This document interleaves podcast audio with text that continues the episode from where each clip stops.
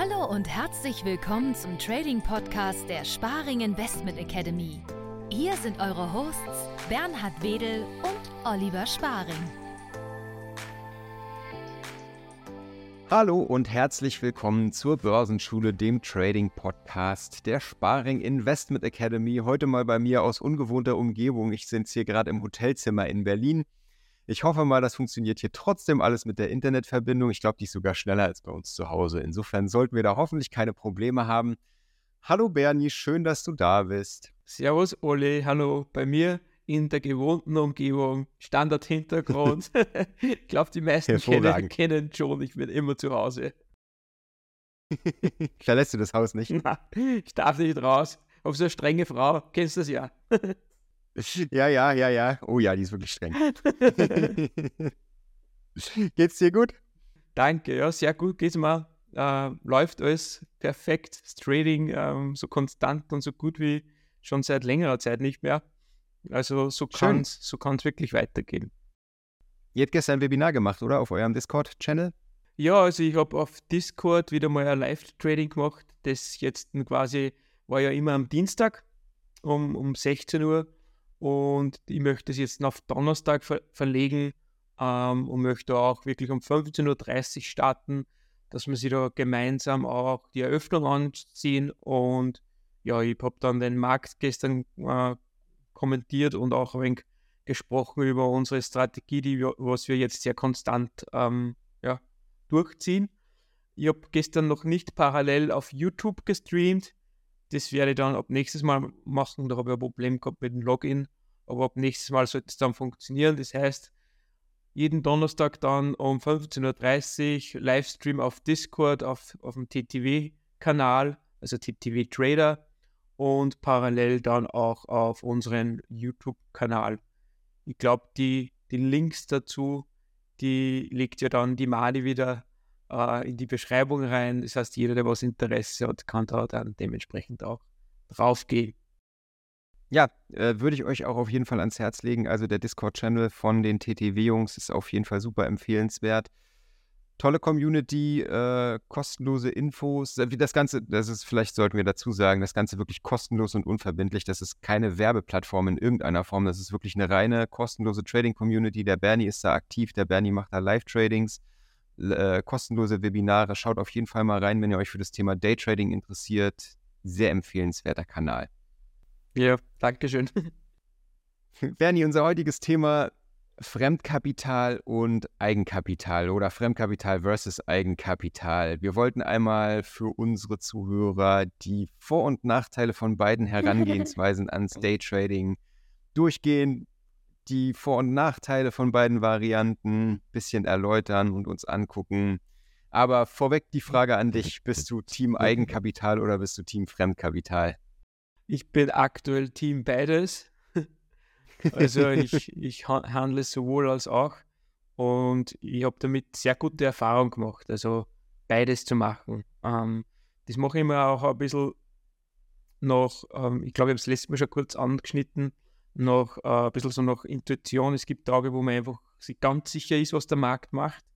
Und es gibt Tage, wo man es vielleicht nicht so, nicht, so 100%, nicht so 100 entweder in der Tagesverfassung ist oder auch der Markt. Und je nachdem äh, switche ich dann zwischen Eigenkapital und Fremdkapital. Ähm, sprich, Eigenkapital will ich natürlich auf 100% Sicherheit sein und Fremdkapital, da ähm, ist das Risiko auch äh, meistens auch ein Tick höher. Mhm. mhm. Okay, das heißt, du spielst, du spielst, du spielst in beiden Teams mit. Genau. Ich auch, muss ich dazu sagen. Ja, äh, ich mache das auch schon seit, seit längerem so.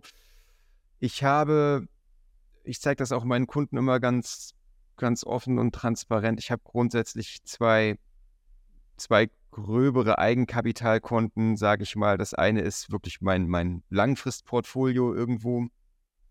Und äh, das andere sind, äh, beziehungsweise sind, drei Konten sind es insgesamt, das andere sind quasi Trading-Konten, ein kleineres Konto, welches ich auch immer zum, zum Kurs parallel mithandle, äh, auf welchem ich gerade so die Swing-Trading-Strategien durchgehe und längerfristige Trades mache und das andere ist dann irgendwo auch mein Eigenkapitalkonto, welches ich mit ähm, im Daytrading handle. Da natürlich, wisst ihr, haben wir in Deutschland die große, große, große Problematik, dass wir diese, ja, unsagbar beliebte Verlustverrechnungsgeschichte auferlegt bekommen haben vom Staat. Äh, deswegen muss man da immer gucken, ob man entweder sich eben in einer Trading UG oder Trading GmbH organisiert. Da sind wir schon bei dem ersten großen Thema Steuern. Äh, und das dann halt über eine GmbH macht oder über eine Kapitalgesellschaft im Allgemeinen. Im Eigenkapital sind wir halt eben auf diese 20.000 äh, Dollar bzw. 20.000 Euro Verlust begrenzt, die wir da akkumulieren können an, Ver an Verlierertrades quasi, bevor es dann unter Umständen steuerlich große, große Nachteile geben kann. Das ist natürlich so ein Problem und deswegen bin ich auch genau wie du nach wie vor irgendwo im, im Fremdkapital unterwegs, was gerade den Bereich Daytrading angeht. Habe da immer meine Fremdkapitalkonten, meistens auch mehrere parallel. Also, äh, zurzeit tatsächlich nur ein einziges, aber meistens handle ich da mehrere parallel, teilweise mit mehreren Strategien und Herangehensweisen sodass ich da auch immer irgendwo versuche, den Mittelweg zu finden. Denn ich habe natürlich meine GmbH hier mit, mit der Academy, mit der Schule, aber ich habe mich zum Beispiel noch nicht in einer Trading GmbH organisiert und ich habe das auch nicht vor, denn ich bin, ich bin kein großer GmbH-Fan. Ich muss mich hier mal als, als, als, äh, ja, als Kritiker der GmbH äußern, so ein ja. bisschen, weil die bringt einfach auch viele, viele Nachteile mit sich, was ja. viele immer nicht, was viele immer nicht wissen. Die gesamte Bürokratie und der, der Aufwand, gell? Also, oh ja, oh ja. ja. Das, das ist Thema. Und wenn, wenn mich wer fragt, wie ist das jetzt mit den, mit den Steuern etc., ähm, dann sage ich immer, wenn es zu Auszahlungen kommt, dann äh, bitte unbedingt mit einem Steuerberater das Ganze durchgehen, weil ja. ich, ich will da keine Empfehlungen geben, ich kann es nicht und ich darf es nicht. Und da ist wirklich einfach der Steuerberater deines Vertrauens die richtige Anlaufstelle. Absolut, absolut. Das sagen wir auch immer, gerade beim Thema Fremdkapital. Da wird es nämlich wirklich komplex, gerade hier in Deutschland. Das ist mit unglaublich viel Grauzonen auch verbunden. Und man muss da sehr aufpassen, was man macht und wie man es macht. So viel vorweg, um, da ich denke, so viel können wir sagen und sollten wir auch sagen. Ähm, jetzt zumindest hier auf Deutschland bezogen, habt ihr im Fremdkapital klare steuerliche Nachteile gegenüber dem Eigenkapitalhandel. Eigenkapitalhandel fällt zumindest in den äh, größten Anteilen unter die Kapitalertragssteuer. Da zahlt ihr um und bei eure 25 Prozent auf eure Gewinne mit einigen Sonderfällen und Sonderregelungen. Aber ich sag mal, pauschal sind wir unterm Strich immer irgendwo bei diesen 25, bisschen über 25 Prozent. Während wir eben das Fremdkapital als Gewerbe führen müssen, äh, wie gesagt, tiefer wollen wir da jetzt nicht drauf eingehen, aber wir müssen es als Gewerbe anmelden und wir müssen die Gewinne dann letzten Endes über die Einkommenssteuer versteuern. Ich glaube, das ist in Österreich genauso. Ja. Und diese können, kann, wie ihr sicherlich alle wisst, deutlich höher ausfallen als besagte 25 Prozent. Wenn ihr da einen privaten Spitzensteuersatz hier in Deutschland von 42 Prozent habt, dann müsst ihr da eben auch eure Fremdkapitalgewinne mit 42 Prozent versteuern und dann geht da die Hälfte wieder weg. Genau. So, das muss euch allen klar sein. Also genau, und es wird wirklich wie Einkommen gerechnet. Das heißt, es ist immer so Hauptjob und wenn man so will, Trading als Nebenjob jetzt macht und man macht da Gewinne und ist profitabel, dann kann es auch passieren, dass man dementsprechend in die nächste Steuerklasse reinrutscht und dann wird halt in Österreich, und ich glaube, das wird in Deutschland ähnlich sein, dann wird halt dieses, dieses Stück, was man drüber ist, wird dann halt auch zu 50 Prozent versteuert und wer jetzt schon in der 50er Prozent Klasse ist, der gibt halt 50 Prozent von seinen Einnahmen da, äh, vom Fremdkapital ab. Das ist viel.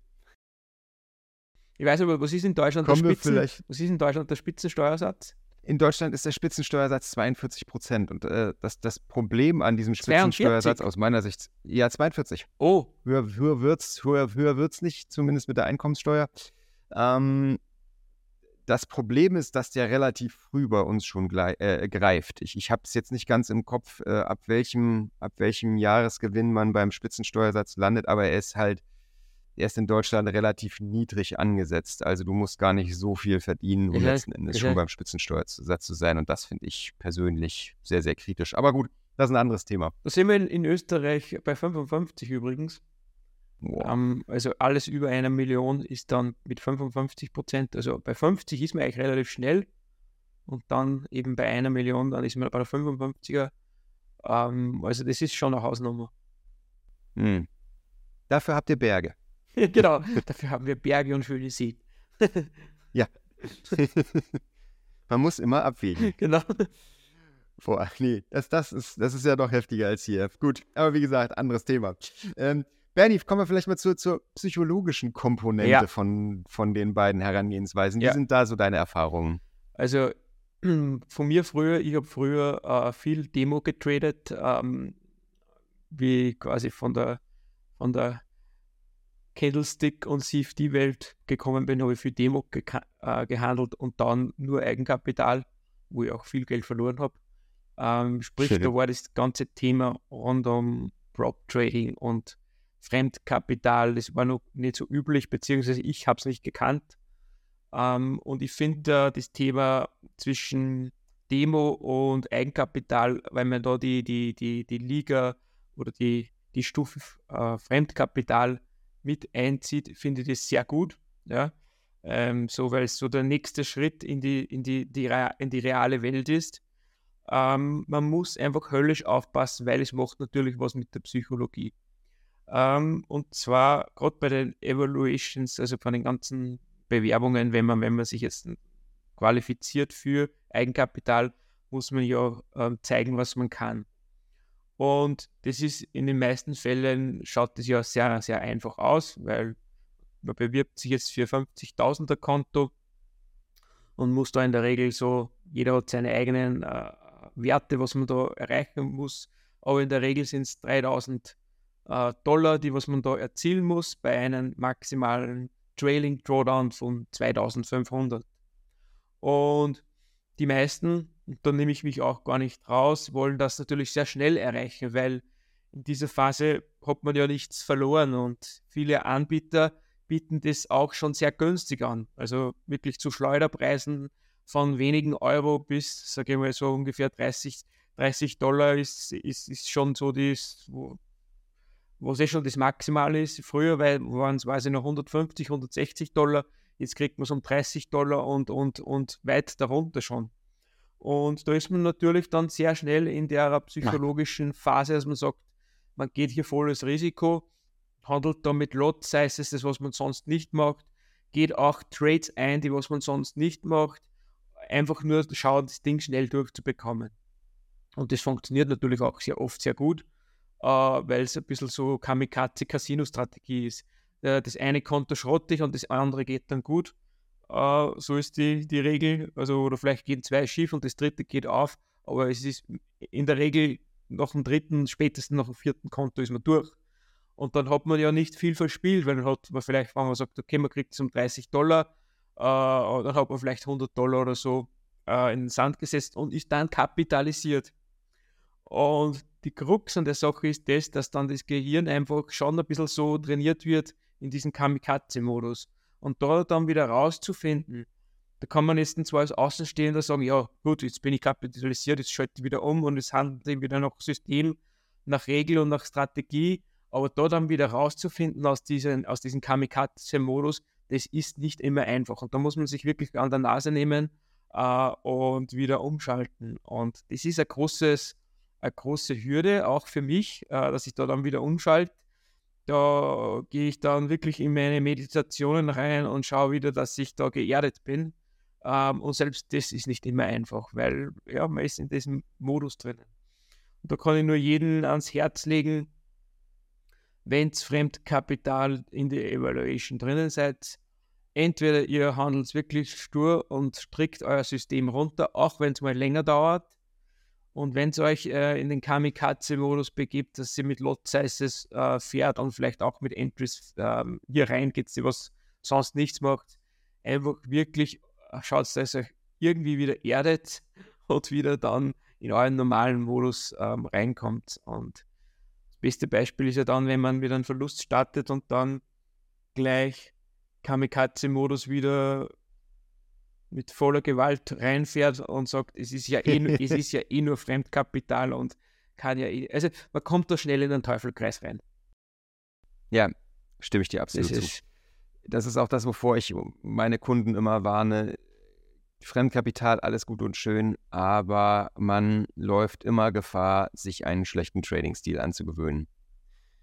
Ich sehe es genauso wie du, um durch so eine Combine-Evaluationsphase durchzukommen, musst du irgendwo ein höheres Risiko fahren, als angebracht wäre. Sonst sitzt du da einfach ewig dran. Und das ist ja auch gar nicht in, weder in eurem Sinne noch in deren Sinne. Also man muss irgendwo, ich will nicht sagen Kamikaze handeln, aber man muss irgendwo schon so sehr aggressiv handeln, um da überhaupt eine Chance haben, in der vorgegebenen Zeit durchzukommen. So, das ist einfach so. So, und dann wieder als vielleicht potenzieller Anfänger sogar irgendwo den Weg zurückzufinden hin zu einem tendenziell vernünftigen Money- und Risikomanagement, was auch irgendwo in Relation, in realistischer Relation, Relation zu dem steht, was du da eigentlich an Kapital gestellt kriegst, und da haben wir ja letztes Mal schon drüber äh. äh gesprochen, das sind dann eben nicht die 25.000 Dollar oder die 50.000 Dollar, die da auf dem Papier stehen, sondern dann das ist dann eben immer nur die Drawdown-Linie, die dir zur Verfügung steht. Äh. Und darauf bezogen muss auch irgendwo dein Risikomanagement ähm, aufgebaut sein.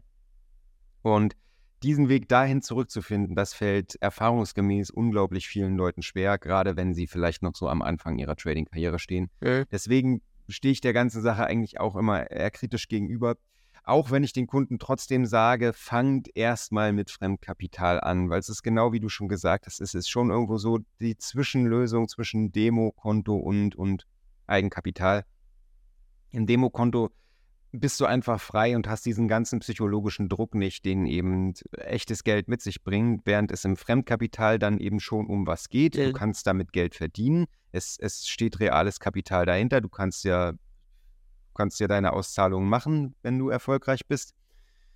Aber es ist eben noch nicht dein eigenes hart verdientes Geld. Ja. So, und deswegen äh, empfehle ich das jedem am Anfang, aber eben auch, und das hast du ja auch schon angesprochen, wirklich so als die Zwischenlösung auf dem Weg hin zum Eigenkapitalkonto, in welcher Form man das dann auch immer später alles umsetzt, ob jetzt eben, wie gesagt, mit der, mit der GmbH oder der UG oder eine Auswanderung ins schöne Österreich, wo Berge und Seen sind. Genau. ähm, ja, und, und, und, und das Thema, man muss sich einfach das Bewusstsein, dass man eben nur diese in Trailing Drawdown äh, zur Verfügung gestellt bekommt. Und der Trailing Drawdown ist so roundabout bei den meisten 5%. Also es sind diese zweieinhalbtausend bei den 50.000. Ähm, und diese zweieinhalb Prozent, die muss man sich, äh, also diese 5%, diese zweieinhalbtausend, diese 5%, die muss man sich halt aufteilen. Und da muss einem bewusst sein, wenn man jetzt ein 1% Risiko pro Trade fährt, ist das vielleicht zu viel. Ja? Also ich, ich wähle da immer ein halbes Prozent maximal. Ein halbes Prozent, dann weiß ich, Worst Case 10 Trades, äh, 10 Trades in Folge wären dann äh, der Trading Drawdown erreicht. Das, was man natürlich nicht erreichen sollen und, und dann auch schon eh nicht so leicht möglich ist. Aber wenn man sich das bewusst ist, dass man da zehn Trades in Folge theoretisch schieflegen kann, dann ist man schon sehr weit, ja. Weil viele setzen halt dann doch die Stops weiter weg, als was sie dann normalerweise die Stops wegsetzen oder eben mehr Lot-Sizes. Ich mache das nicht. Ich schaue hier, dass ich wirklich mehr Risiko hier ganz, ganz stark begrenze aktuell. Aktuell sind es beim Fremdkapital äh, bei mir äh, 225 Dollar beim 50.000er. Ja, ja. Ja, das, das klingt auf jeden Fall sinnvoll. Was hast du so für Erfahrungen gemacht äh, mit Fremdkapitalanbietern ähm, im Allgemeinen? Das Thema Zuverlässigkeit, sage ich mal. Um, ohne da ähm. jetzt, ohne da jetzt vielleicht, äh, äh, ich will jetzt nicht, dass du jetzt irgendwie Anbieter XY da ich will, ich will, ich will das, wollen wir natürlich genau, nicht. Ich, ich bin mit keinen verheiratet, ich kriege von keinen eine Provision oder sonst was. Das da sind wir sowieso sehr äh, konsequent und sehr transparent in dieser Hinsicht. Also wir sind hier mit keinem verheiratet. Ich habe ich hab die, die gängigen habe ich alle durch, äh, sei es Lelo oder Apex, wie sie alle heißen. Ähm, meine Erfahrungen sind ähm, durchwachsen. Also ich muss sagen, von der Preis, den Preis, den was ich bekomme, von der Preisgebung und von der Datenqualität etc., ist es fast vergleichbar mit Eigenkapital. Also da bin ich mir nie so richtig benachteiligt vorgekommen. Das funktioniert recht gut. Ähm, das Thema Auszahlung ist dann ein bisschen eine andere Geschichte. Da muss auch jeder äh, seinen Partner finden, der was dementsprechend auch auszahlt. Also meine Empfehlung ist es, ähm, viele bauen sich ja mehrere Konten auf und, und, und, fahren die dann dementsprechend parallel, was durchaus sinnvoll ist. Aber versucht mal einfach nur ein Konto zu bestehen und dann bei diesem einen gucken, ob es zur Auszahlung kommt. Das ist so die, der große Tipp.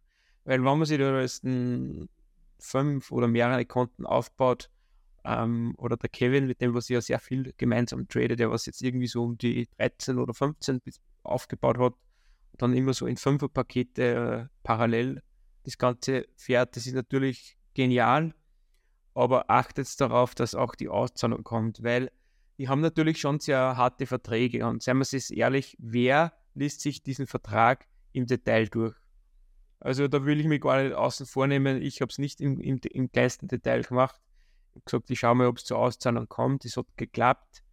Ähm, aber achtet darauf, weil natürlich die auch äh, Reglements fahren im Hintergrund und dann da sehr streng sind. Und ich glaube, Olli, da hast ja du auch schon die eine oder andere Erfahrung gemacht, wenn man dann gewisse Strategien fährt, dass man in, über der Auszahlungsschwelle drüber ist und dann quasi ähm, vielleicht das Risiko zurücknimmt und, und kleinere auf Micros umschaltet, das, das sehen sie ja nicht so gerne, oder hast du, glaube ich. Mm, ja, allgemein ist es halt ein schwieriges Thema. So, und darauf wollte ich jetzt auch hinaus, ohne jetzt die ganze Branche an die Wand stellen zu wollen, aber es ist halt schon, es entwickelt sich schon irgendwo in eine seltsame Richtung. Und das hängt sicherlich auch mit dem zusammen, was du, was du am Anfang gesagt hast, dass diese ganzen Combines plötzlich alle unfassbar günstig geworden sind. Und man weiß nicht so richtig, was für eine Intention dahinter steckt geht es denen jetzt gut, geht es denen nicht gut? Also die Branche befindet sich auf jeden Fall im Wandel und verändert sich. Okay. Und ich bin mir nicht sicher, ob das unbedingt zum Guten passiert. Ich bin zum Beispiel bei einem Anbieter, mit dem arbeite ich schon seit Jahren zusammen und das hat eigentlich auch immer gut funktioniert und zuverlässig funktioniert. Und jetzt werden da aber auch wirklich von Jahr zu Jahr und teilweise schon Monat zu Monat die Auszahlungsbedingungen immer weiter verkompliziert und verschlechtert auch ganz klar. Und das ist natürlich eine sehr, ja, bedenkenswerte Entwicklung. So, und ich hatte jetzt auch tatsächlich das erste Mal selber persönlich den Fall, dass die mir zwei Monate in Folge die Auszahlung verweigert haben, aus meiner Meinung nach völlig fadenscheinigen Gründen. Und das geht natürlich überhaupt nicht klar. Jetzt, letzten Monat habe ich wieder eine Auszahlung bekommen, da hat es wieder gut funktioniert wer weiß, warum die eingelenkt haben. So, ich habe jetzt meiner Meinung nach nicht großartig was anders gemacht als die Monate zuvor, aber es ist, ne, und da, da geht es dann halt schon los. Wenn dann so in den Verträgen irgendwelche verklauselten Dinge stehen, was, was jetzt Consistency Rules und so angeht, ja, wo man dann viel rein interpretieren kann, letzten Endes, was ist denn jetzt Consistency, weil das nicht klar einfach geregelt ist und klar in Zahlen strukturiert äh. ist, was das zu bedeuten hat dann liegt es halt letzten Endes immer irgendwo im Ermessen des Fremdkapitalgebers zu sagen, ja, du hast konsistent gehandelt oder du hast nicht konsistent gehandelt. So, wer, wer bestimmt denn das, was das ist? Und letzten Endes ist es auch völliger Humbug. Äh, als, als, als diskretionäre Trader äh, stellen wir uns ja irgendwo auf die Situation ein, die wir da handeln wollen. Und nicht jedes Setup hat das gleiche Potenzial und nicht jedes Handelssystem, welches wir äh, verfolgen, handeln wir mit dem gleichen Risiko. Also, dass da mal vielleicht ein ein Trade eingegangen wird mit zwei großen Kontrakten, weil der einfach, weil das einfach ein High-Quality-Setup ist, irgendwie, was ich gerne trade. Und dann mache ich wieder später einen Trade mit, mit fünf Mikrokontrakten, weil ich da ein ganz anderes System handle, mit einer ganz anderen Intention. Es liegt völlig in der Natur der Dinge. Und mir danach einfach auf Basis dessen, dass ich einmal mit Micros getradet habe und einmal mit großen Kontrakten strikt rauszudrehen und zu sagen, ja, du bist nicht konsistent, obwohl ich die Gewinne gemacht habe, die nötig waren, mhm. um auszuzahlen, ohne Probleme. So, das ist dann natürlich, da geht es dann natürlich in eine ganz, ganz schwierige Richtung. So, und das scheint sich leider zu häufen, nicht nur bei mir, sondern auch von dem, was ich so gehört habe bei Kollegen, bei Kunden. Und das muss, müssen wir an dieser Stelle zu bedenken geben. Und deswegen ist das absolut richtig, was du sagst. Probiert, konzentriert euch erstmal auf einen Anbieter, schaut, ob die zuverlässig sind, ob die auszahlen.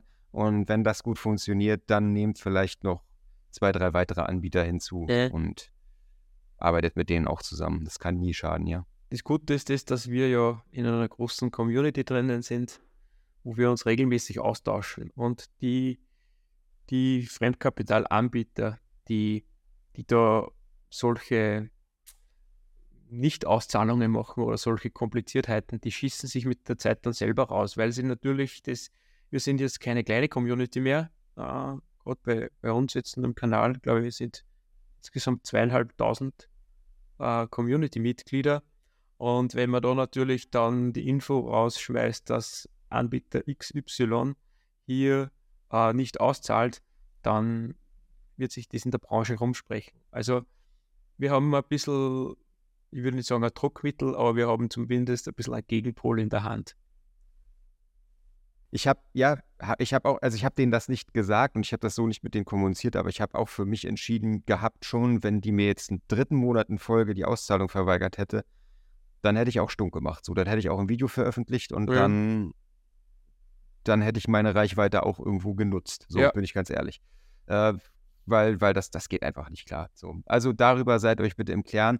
Zweiter Punkt, über den ihr euch unbedingt informieren müsst, ist das Thema BaFin, hier in Deutschland zumindest. Das gilt nur für uns in Deutschland. Wir haben, ihr wisst, die BaFin am Hals und damit sehr, sehr sonderbare, sonderhafte Konditionen, unter denen wir überhaupt handeln dürfen. Und nicht alle Fremdkapitalanbieter dort draußen sind hier in Deutschland auch BaFin-konform und damit rechtssicher. Wir haben dazu mal ein YouTube-Video rausgebracht. Schaut dafür gerne mal auf unseren YouTube-Kanal der Sparing Investment Academy und sucht einfach mal BaFin-konforme Fremdkapitalanbieter. Das Video findet ihr auf jeden Fall. Da erklären wir das ganze Thema genauer, ähm, was der Hintergrund ist und welche Bedingungen erfüllt sein müssen von einem Fremdkapitalanbieter aus, damit er in Deutschland überhaupt sozusagen hier rechtssicher äh, handelbar und zugelassen ist. Das wiederum müsst ihr dann für euch persönlich jeweils nochmal idealerweise mit dem Fremdkapitalanbieter selbst und im Idealfall auch mit der BaFin selbst abklären. Holt euch diese Aussagen und diese Bestätigung bitte immer von offizieller Seite und nicht von uns oder irgendeinem anderen Anbieter im Internet. So, wir, wir können hier keine Rechtsberatung machen und auch keine Steuerberatung. Das ist ganz, ganz wichtig. Aber das Thema ist groß und das Thema ist wichtig und das Thema ist nach wie vor brandaktuell. Und von dem, was ich so mitbekommen habe, wird die BaFin da in Zukunft auch noch strenger regulieren und noch weitere Schikanen auf den Markt bringen, so wie es leider aussieht. Mhm. Ja. ja. Also am besten, wie gesagt, man kann sich natürlich bei Community etc. informieren, aber unterm Strich dann einfach äh, sicher der Steuerberater die richtige Anlaufstelle für so etwas. Genau, auf jeden Fall. So, also Fazit abschließend, Fremdkapital ist nach wie vor ein aktuelles Thema. Fremdkapital ist nach wie vor interessant, gerade für Anfänger, um ihren Einstieg zu finden, um ihr erstes eigenes Kapital aufzubauen. Aber ich denke, da sind wir uns beide einig. Auf lange Sicht sollte der Weg immer irgendwie zum Eigenkapital führen, denn ihr habt steuerliche Vorteile, ihr könnt eure gesamten Gewinne behalten, ihr könnt Strategien nach Lust und Laune, diverse verschiedene verfolgen Ihr seid nicht eingeschränkt, was eure was euren Handelsstil angeht. Ihr könnt frei äh, diverse Handelsansätze und Strategien verfolgen, ohne euch da vom, ja, vom Broker sagen lassen zu müssen, was jetzt richtig und was falsch ist. Und das ist, denke ich mal, sollte auf lange Sicht immer irgendwo das Ziel sein, was wir vor Augen haben sollten. Hm? Ja, sehr schön.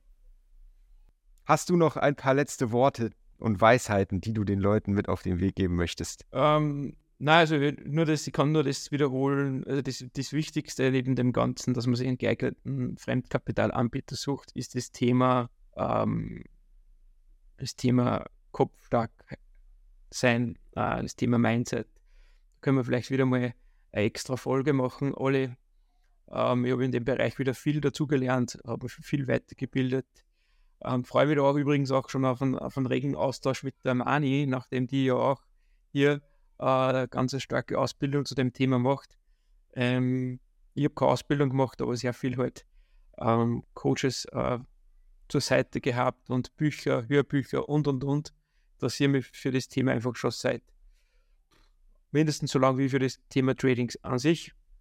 Und, aber das passt vielleicht einmal in einer, in einer eigenen Folge. Aber wie gesagt, einfach diese, bleibt kopfstark und versucht da, wenn es Fremdkapital tradet, wirklich hier am besten die eigene Strategie zu fahren und wenn es dann kapitalisiert seid, hier wirklich auf das Risikomanagement zu achten. Schönes Schlusswort. Danke, Bernie. In diesem Sinne, euch allen da draußen, trefft eine weise Entscheidung und schaut, was für euch, für eure jetzige Lebenssituation, für eure jetzige Erfahrung im Trading die richtige Herangehensweise ist, der richtige Weg ist. Und schätzt da auch immer die Vor- und Nachteile ab, die eben beide Varianten des Day-Tradings mit sich bringen. In diesem Sinne, habt eine wunderschöne Woche, erfolgreiche Trades. Danke, Bernie, und wir hören uns dann in der nächsten Woche. Macht's gut. Ciao. Danke, Ole. Macht's es gut. Ciao. Vielen Dank fürs Zuhören. Für weitere Informationen oder aus reiner Neugierde besuch uns auf www.sparing-academy.de. Wir haben einen kostenlosen Börsencrashkurs.